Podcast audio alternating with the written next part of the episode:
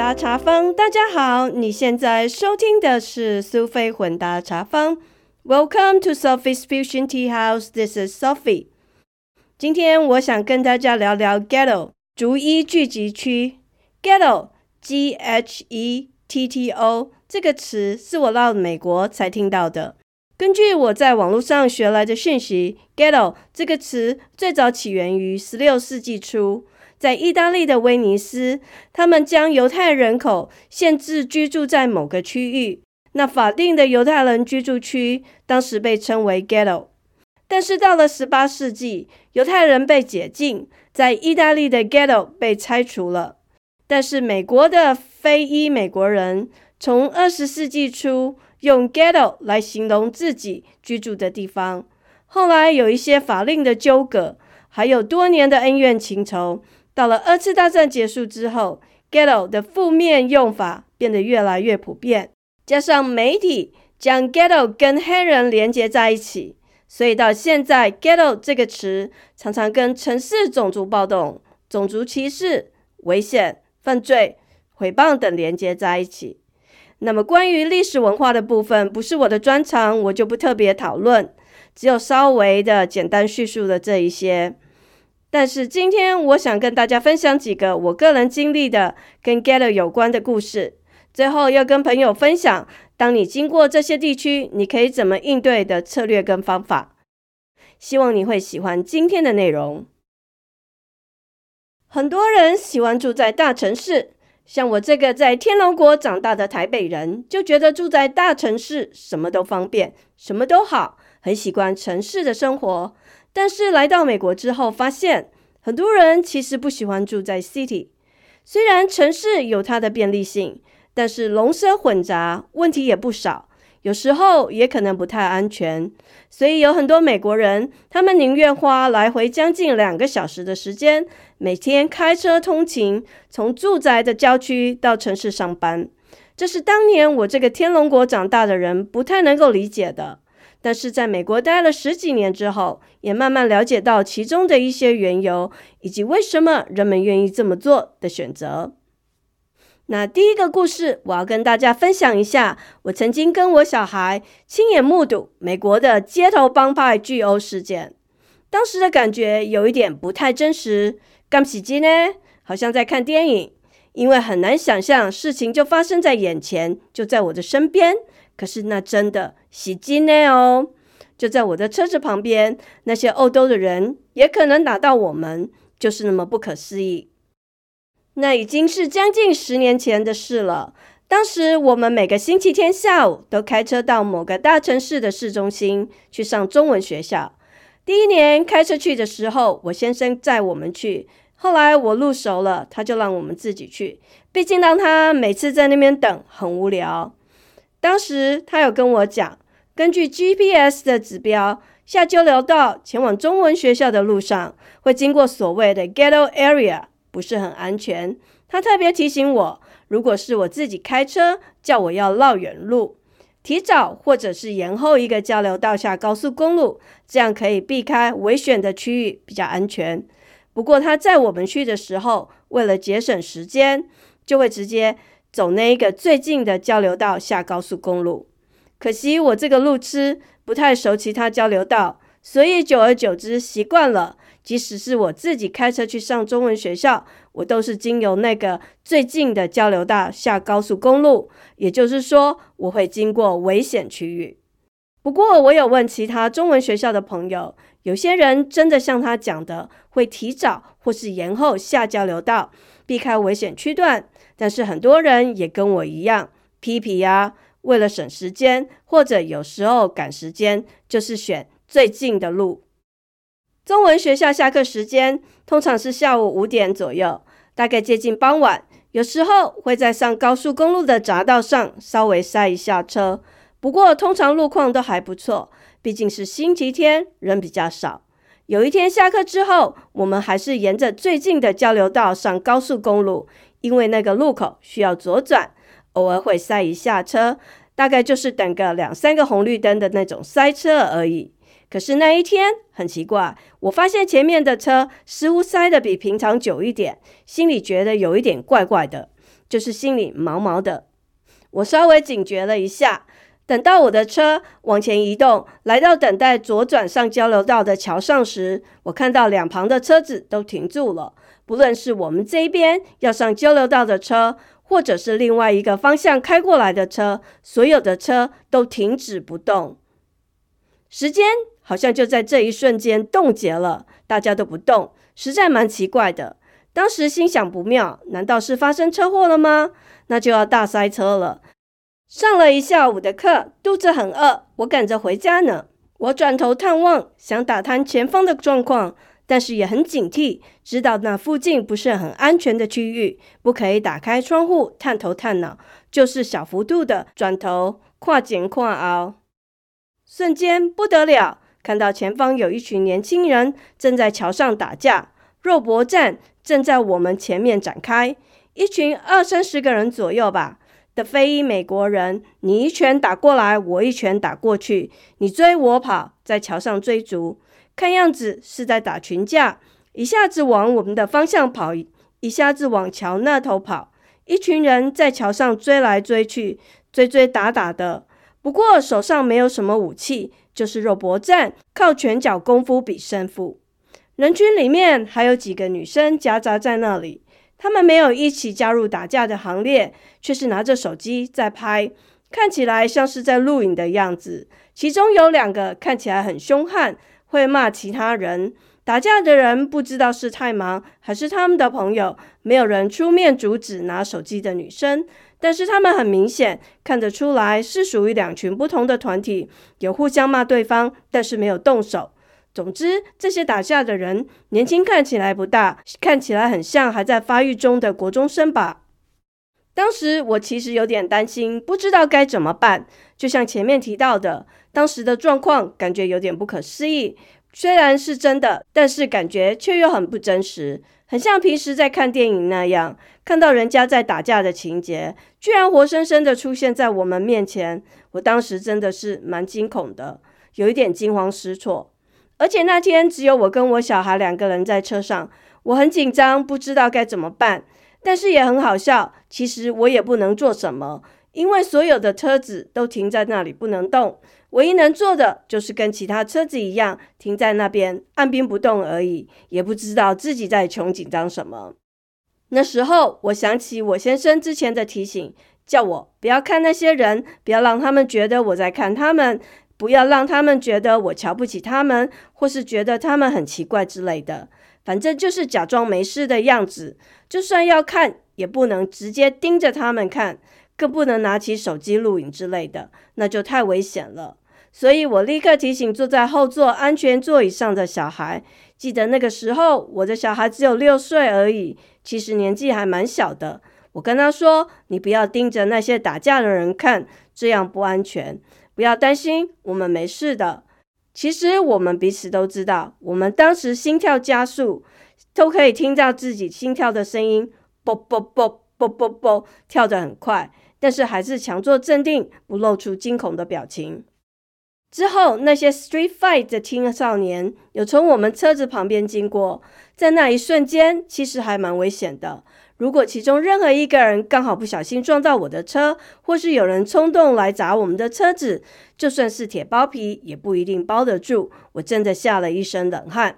但是又觉得很不可思议，警察局其实就在两个红绿灯远的地方。刚刚我们才开车经过而已，还看到警察局前面停了很多警车。难道没有人报案吗？警察都不知道这些事吗？心中有很多疑惑，很期待警方赶快出现解决问题，希望可以很快离开现场。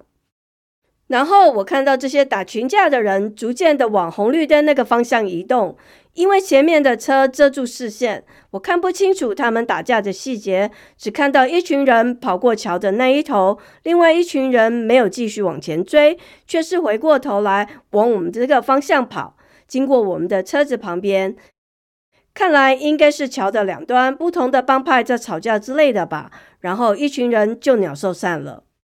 绿灯亮了，我们继续往前开，上高速公路的匝道。虽然是短短的等待红绿灯的时间，稍微塞车了一下，见识了这场 street fight 街头斗殴，却是我人生第一次看到有人在路边打群架，印象非常的深刻，也难以忘怀。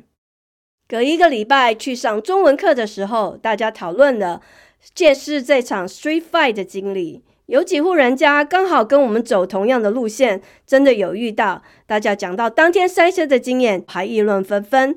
但是有蛮多的人都很乖，有听家人的嘱咐，走比较安全的路线，所以错过了这一场难得的街头殴斗事件。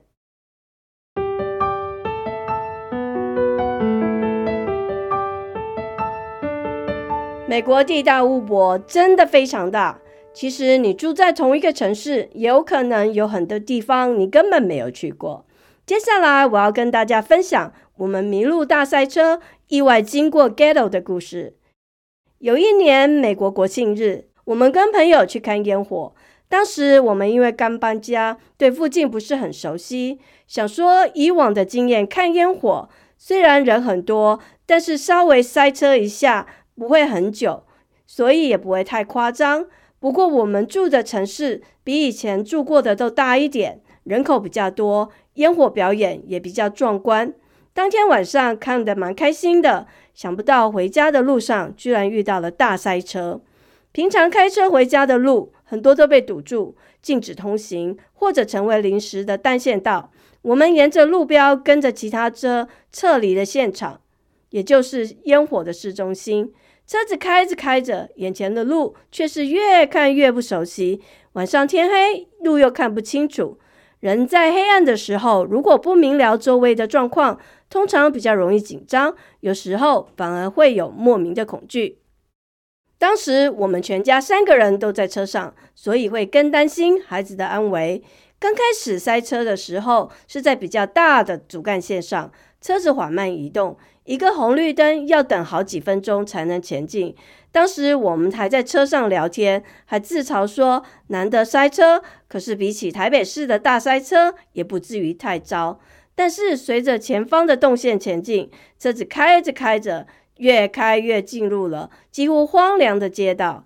路旁的房子看起来越来越破旧，沿途看到很多空屋，还有些房子看起来很老旧，有的房子玻璃破了，没有修补。甚至没有窗户，还有看到一些窗户被一整片木板钉起来，搞不清楚到底这些地方有没有人住，因为没有看到什么灯光。总之，整个街道就是非常的暗，暗摸摸，看拢无啦。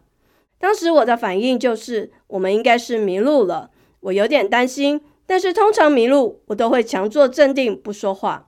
我先生第一个直觉反应就是，我们来到了这个城市的 ghetto。虽然他的方向感蛮不错的，大概知道自己在哪个方位，但是因为交通管制，整个动线有点乱掉。当时我们跟着管制动线的标志乱走，似乎有点小迷路。他让我拿出 GPS 来导航，好确定自己所在的位置。导航上面显示离我们家大概十分钟的路程，其实那就跟我们平时知道的路线开回家也是差不多的距离。后来才发现是经由不同的道路回去，等于是我们从后面绕路回家而已。但是我们不曾开过那边的路，所以看到导航之后，总算松了一口气，也不再那么紧张。其实当晚我们开车经过 Ghetto 的时候，没有看到什么人。我想大家应该都去看放烟火了吧？虽然我们迷路，不过我们不慌不忙，镇定面对，不在小孩面前展现出惊吓的情绪。透过现代科技 GPS 的协助，也平安回到家，总算是虚惊一场。有趣的是，几个月之后，我们去参加一个路跑活动，沿着河边跑一圈，刚好经过一个 ghetto，当时瞬间有点吓一跳。跑着跑着，从繁华的市区进入有点荒凉的社区，经过那一大片社会住宅区，也就是一些经济状况比较弱势的人住的政府补助区。那些地方有很多房子的门或是窗户被整片木板钉起来，上面画一个红色的大叉叉。有些看起来蛮老旧，有些残破不堪，可是有一些看起来又好像蛮新的感觉，所以搞不清楚。到底是荒废了、没有人住的荒废区，还是只是在同一个社区里面不同的区块有不同的区分？总而言之，经过那里有点荒凉的感觉。不过当时并没有太害怕，因为当天有警察在现场指挥交通，而且还有一群人几百个陪着自己前前后后一起慢跑。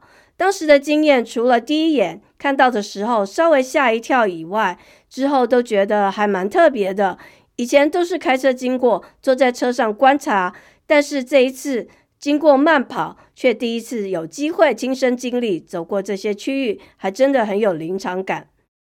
其实想想，好像也没有所谓的新闻或者一些人说的那么可怕。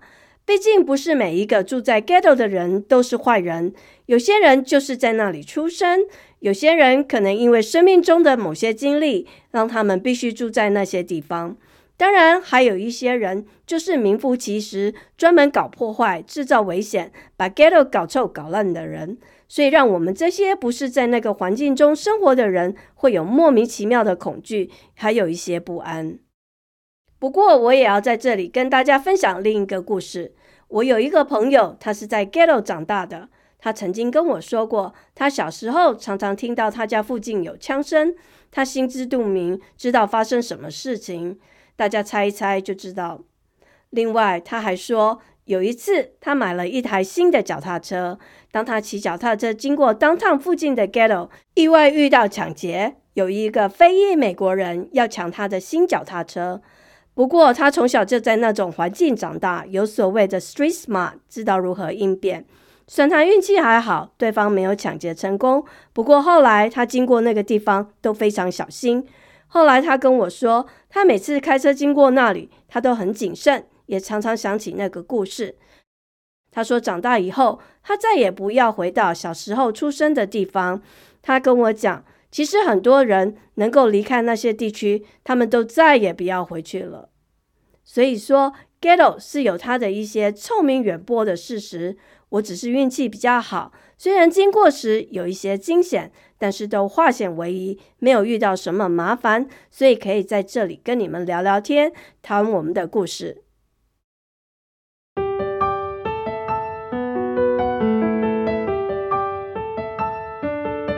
最后，我想跟大家聊一聊经过 Ghetto 的一些应对策略，这是我个人的经验分享，大家可以听一听。但是我要强调的是，每个人都有自己的方式，希望你也会找到最适合你的方法。首先，我们来聊一般的情况。如果你要去的地方，大概你知道是在市中心，那你可能先查一下，询问朋友，或者是上网络了解附近的治安情况，事先在心里有个底，总不会在遇到的当下惊慌失措。同时，我要提醒各位听众，当你开车经过那些地区的，有哪些不该做的 NG 动作。就是不应该看路边有人从你身旁经过的时候，立刻按自动上锁，或者立刻把窗户摇起来，这样是不好的 NG 动作。你可能会激怒对方，因为你这样的动作会有歧视的意味。不是每一个人都是坏人，所以你要记得，千万不要在你当下就做这些事情，因为真的很多人就是因为这样被打或受伤。我就做过类似的事情，还好我没有事。记得那是我们第一次到中文学校的路上，经过那个我刚才提过治安比较差的区域。其实那就在警察局旁边而已。当时我们在路边看到很多房子很破旧，然后有一些人穿的就是很怪的感觉，内心有点害怕。其实他们也没有什么不一样，就是我自己不熟悉，所以对那些陌生的一些情况感到莫名的恐惧。刚好我们的车子就停在红绿灯的时候，有人要过马路，我当下很直觉的反应，就立刻按了一下那个自动锁，想说要把门锁起来。其实锁早就锁住了。不过我想要提醒大家的是，当你按这个自动锁的时候，通常会有 “clap” 的一声。不论你是在车子里面或是车子外面，都会听得到。这也是引起杀机或是造成一些问题的原因，因为路旁的人会听得很清楚。所以当下我先生立刻警告我，以后不可以做这件事情。其实要养成上车就锁门的习惯，不要看到人的时候，即使别人并没有要伤害你的意图，可是因为你自己害怕，就在那边乱锁门。其实门早就锁好了，那是自找死路的招式，会让别人觉得你歧视他，觉得他们是什么不好的人，或是坏人要伤害你，反而会招来祸端。所以千万记得不要这么做。还有。看到这个状况的时候，立刻把窗户摇起来，这也是一个不好的 NG 动作。毕竟你也是给别人这种感觉，所以他们可能一时情绪上来，就会想要打你或揍你。再来，我们来讲紧急状况，也就是说，你不小心开车的时候，成了误闯丛林的小白兔，那你应该应对的方式，嗯，以下有这几个方式。第一个。你要先确认，观察周遭的街道及房屋状况，看是不是会有严重毁损，或是有一些房屋是烧毁，只剩屋架之类的，也就是那些住宅区啊，或是旁边的建筑，它有严重破坏的迹象。那你就平常养成开车经过很多地方的时候，注意观察，张大眼睛看周围的状况，多多少少你就会可以分辨出来。养成这样敏锐观察的眼力，你就可以分辨哪些地区是属于那些 ghetto，哪些就是比较一般的。那接下来，你如果确定你是开到那些地方，那你就应该要 calm down，冷静下来，沉着应对。其实你越心慌，越容易发生意外，因为头脑容易不清楚。那有时候其实一种歧视，不是所有人都是坏人，有些人是因为生活不得已，所以住在那边。也就是说，你应该提醒自己，心定了就不会太担心，也不容易出问题。那当你真的身处其中，真的就在那个环境之下，我们该怎么面对呢？其实你就是要记得，尽量不要停车。这样才不会让歹徒有可乘之机，不能让他近身你的车子。所以，即使过路口或者是在交通号志的地方需要停下来的时候，可能你在远远看到的时候，就保持一定的车速，然后尽快离开那些地方。尽可能只要能不停车就不要停车。最后的提醒还是一样，就是沉着应对。其实把它当做一个经验。仔细欣赏附近的风光，不论是优美的风景，或是残破不堪的家园，背后都有它的故事。所以我要提醒大家，其实很多 ghetto 都是离市中心不远的周围区，开几条街就有可能又另外是一番风景，完全不同的住宅区。通常时间不会太长，基本上很快就可以过去了。如果你这样想，心情比较轻松，也比较容易沉着应对，也比较不会出状况。今天跟大家聊到难得开车遇到街头帮派巨殴事件，有惊无险平安回到家的故事，提醒我做人不要太懒，该绕远路还是要绕。即使警察局近在咫尺，但是如果发生意外，还真的是求救无门。所以，既然明知有危险，那就应该远离危险，不要太懒。另外，也提到了在 ghetto 迷路的一些经验。不熟悉的城市街道，真的不放心，就随时把 GPS 打开。如果真的需要，也能救急。还有迷路的时候，不要忙着吵架，特别是有孩子在车上的时候。其实父母亲的心态、处理事情的能力，能决定将来孩子如何面对紧急状态或是为难的状况。最后跟大家分享了应对的策略。当你不小心开车到 Ghetto，记得。以我个人的经验，就是沉着应对。就算你真的害怕，记得要告诉自己不要担心，calm down，冷静再冷静。当你的心定下来了，你就可以泰然处之，成熟稳定的处理好事情。最后的提醒，其实很多 ghetto 都是离市中心不远的地方。如果你镇定处理，稳着心开车，通常几分钟之后就可以离开那些区域了。海阔天空。又是另一片风光明媚的区域。时间过得很快，我们的节目又到了尾声。感谢您的收听，希望你喜欢今天的内容。苏菲混搭茶坊 （Sophie's Fusion Tea House），让我们活在当下，健康开心做自己，找到你喜欢的人生。感谢您的收听，我们下次见，拜拜。